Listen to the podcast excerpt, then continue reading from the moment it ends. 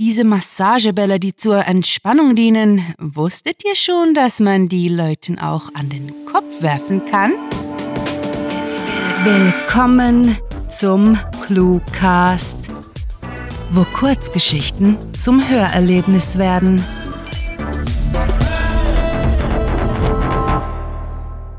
Kürzlich in der Zukunft.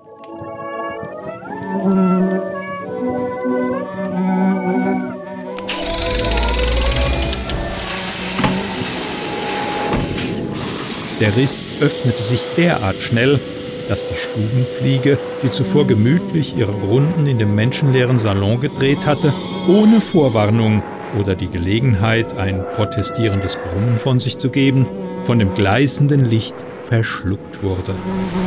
Eine Hand kam aus dem Nichts, tastete sich zum Rand des Raumzeitrisses.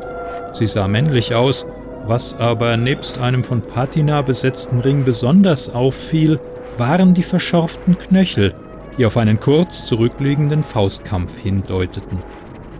Anders als einschlägige Fantasy-Literatur vorgaukelte, dauerte es relativ lange, bis der abgehalfterte Mitvierziger den Riss weit genug aufgeschoben hatte und in den Raum geschlüpft war. Vorsichtig sah er sich um und nickte zufrieden, da er keine Gefahr ausmachen konnte. Jawohl. Mit seinem Jackett, aus dem die Kette einer Taschenuhr baumelte, passte er erstaunlich gut zu den viktorianischen Möbeln. Erschöpft humpelte er durch einige in einem schmalen Sonnenstrahl tanzende Stäubchen zu dem Lesesofa und ließ sich ächzend auf das knarrende Möbelstück plumpsen. Verzerrt durch die Raumzeitverschiebung hallte eine weibliche Stimme durch den Riss in die Realität. Ist der Durchgang sicher? Es scheint ganz so, rief der Mann und machte sich gar nicht erst die Mühe aufzustehen. Stattdessen fügte er hinzu, Diesmal hat es zumindest keine Flugsaurier. Nun tauchte ein blasses Gesicht in dem Riss auf, dem sogleich der restliche, in ein enges Kleid gezwängte Körper der Dame folgte. Ha, schön, das sieht ja nahezu aus wie zu Hause, frohlockte sie, drehte sich einmal euphorisch um die eigene Achse und fror in ihrer Bewegung ein, als unter ihren Schuhen ein Knacken ertönte. Oh, machte sie, bückte sich und untersuchte die Glasscherben, auf die sie getreten war. Ihr habt euer Monokel verloren. Der Herr seufzte indigniert. Hm, das ist schon das siebte diese Woche.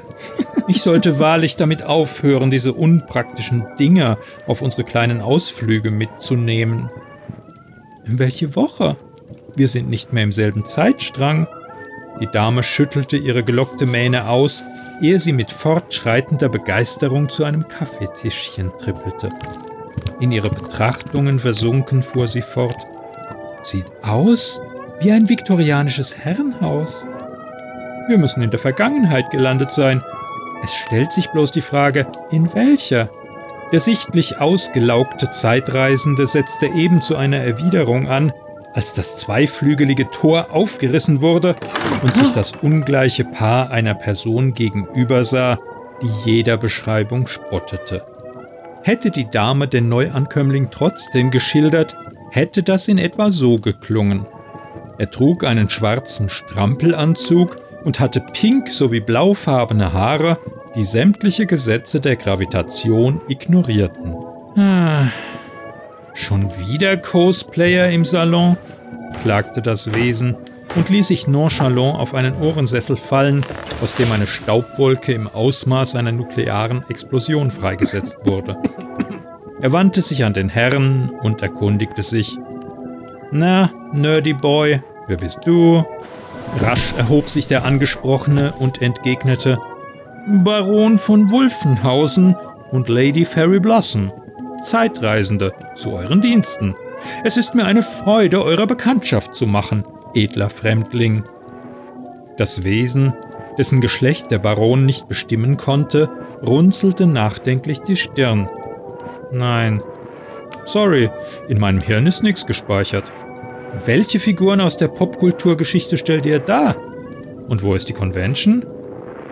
Leider verstehen wir Ihre Referenzen nicht ganz, begann der Baron und deutete auf den Riss, aus dem weiterhin weißes Leuchten austrat. Wir kommen aus einer anderen Realität.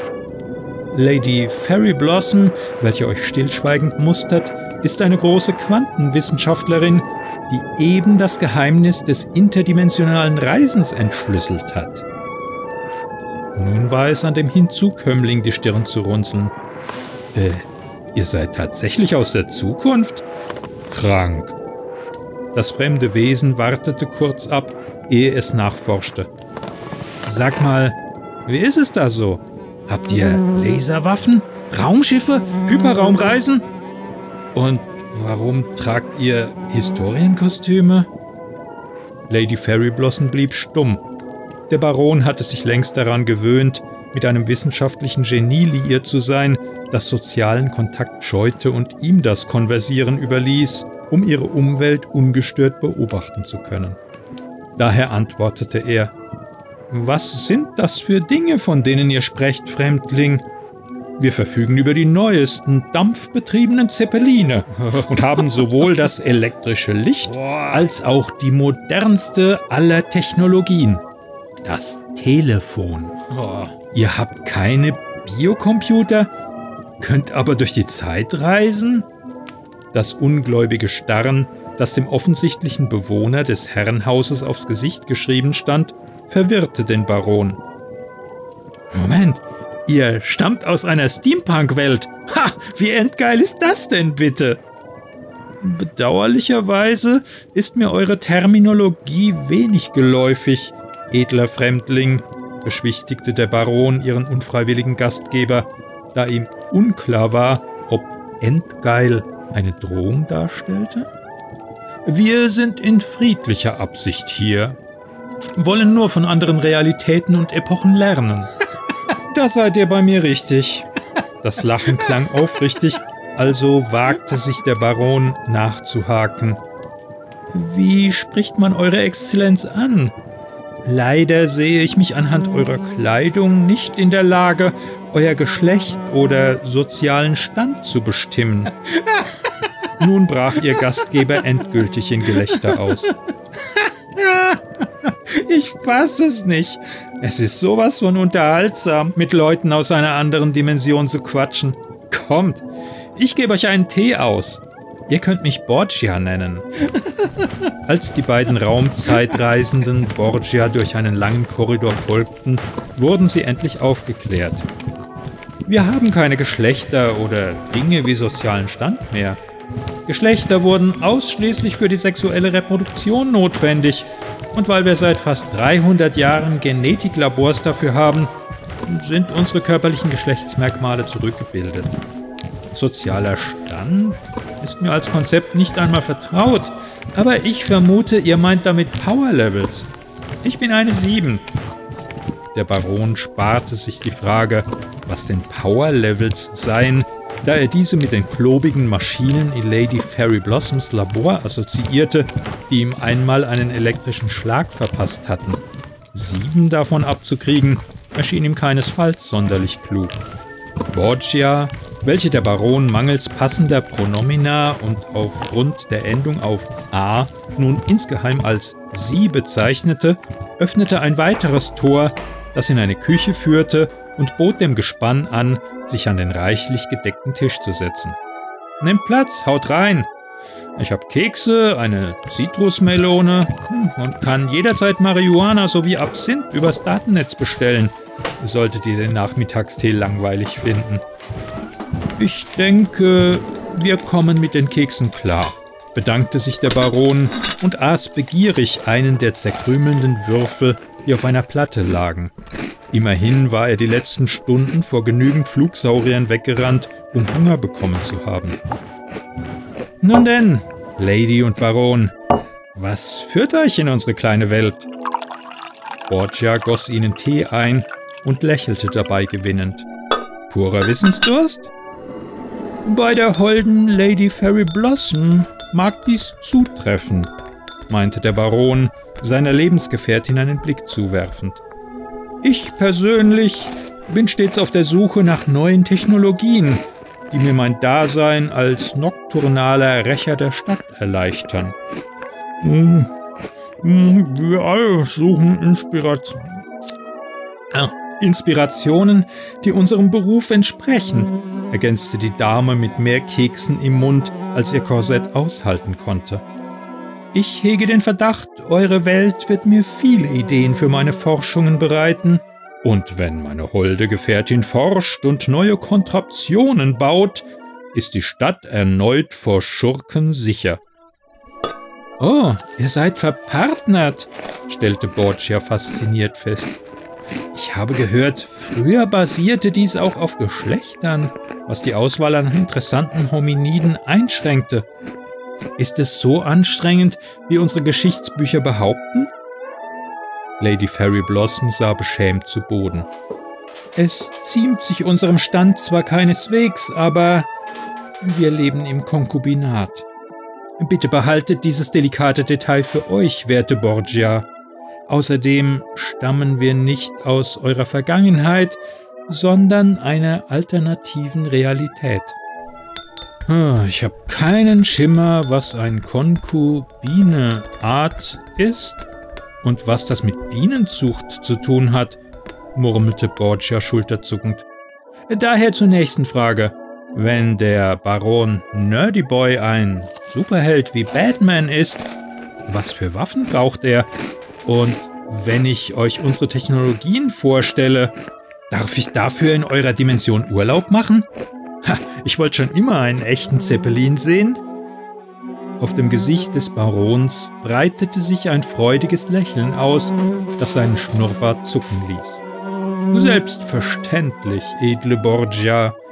Auch wenn wir nur die Hälfte eurer Ausdrucksweise begreifen, so sehen wir doch, dass unsere Welten einiges voneinander lernen können.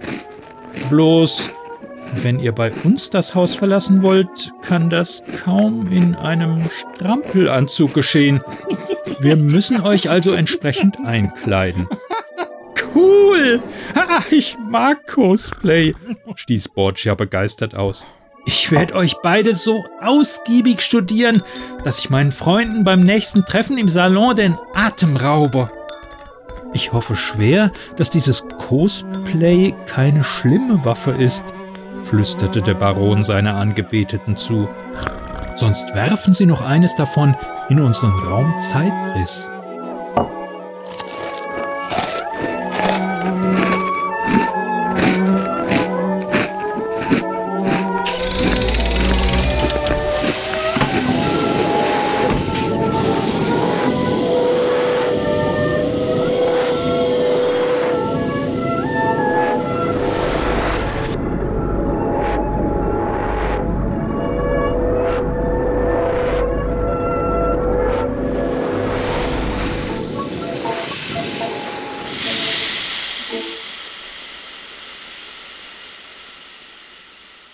Das war Kürzlich in der Zukunft, geschrieben von Sarah. Für euch gelesen hat Klaus Neubauer. Diese Kurzgeschichte spielte am vorgegebenen Setting viktorianisches Herrenhaus und beinhaltete die Clues Strampelanzug, Monokel, Nerdy Boy, Zitrusmelone und Lesesofa. Diese Geschichte ist Teil einer lose verbundenen Storyreihe. Weitere Episoden findet ihr mit dem Suchbegriff der Nachtvogel auf cluewriting.de. Wenn euch diese Hörgeschichte gefallen hat, dann besucht uns auf cluewriting.de, wo wir für euch immer wieder Mitmachaktionen veranstalten. Wie wäre es zum Beispiel mit der ClueWriting Challenge, bei der Schreiberlinge ihre eigene ClueWriting-Geschichte verfassen? Oder möchtet ihr euer Sprechtalent im Cluecast ausleben? Mitmachen geht auch ganz einfach, indem ihr uns Clues für unsere Kurzgeschichten vorschlagt. Euch gefällt unsere Arbeit und ihr möchtet eure Freude mit uns teilen? Dann schaut auf patreon.com slash cluewriting vorbei und unterstützt unser Projekt mit einer Kleinigkeit. Damit werdet ihr zu den Grandiotasten, die wir mit literarischen Rewards wie exklusiven Kurzgeschichten und der Möglichkeit, als Gastautor bei uns aufzutreten, beschenken. Apropos Grandiotasten, was wäre der Cluecast ohne seine Stimmen? Auf unserer Seite entdeckt ihr sie alle. Also, Besucht diese Helden des Cluecast auf cluewriting.de slash cluecaster und vergesst nicht, dem Echo ihrer Stimmen zu folgen. Das war es für diese Folge und wir verabschieden uns mit dem Cluecaster-Kampfschrei. Mit fantastiliardischem Dank fürs Zuhören und den besten Wünschen. Eure Cluecaster.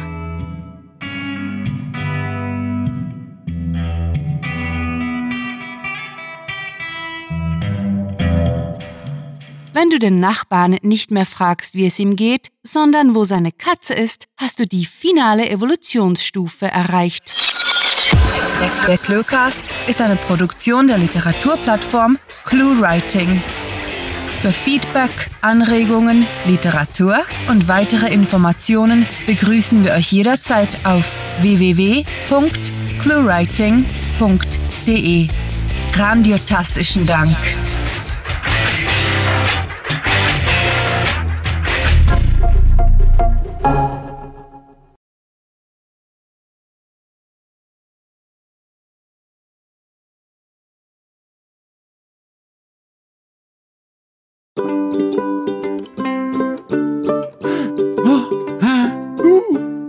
Überraschte Geräusche. Ich mache eigentlich überhaupt keine überraschten Geräusche, außer.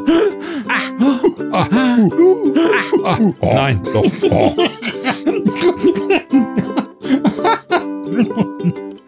Entschuldigung, es war hier gar nicht von Gelächter die Rede, aber vielleicht kann man es trotzdem einbauen. So, und äh, andere hören den Cluecast in der Mittagspause. Ich spreche ihn in der Mittagspause. Und das ist ja nicht sehr lang, da werde ich mir jetzt für den Schnitt noch eine Pizza in den Backofen schieben. Ciao, bleib gesund.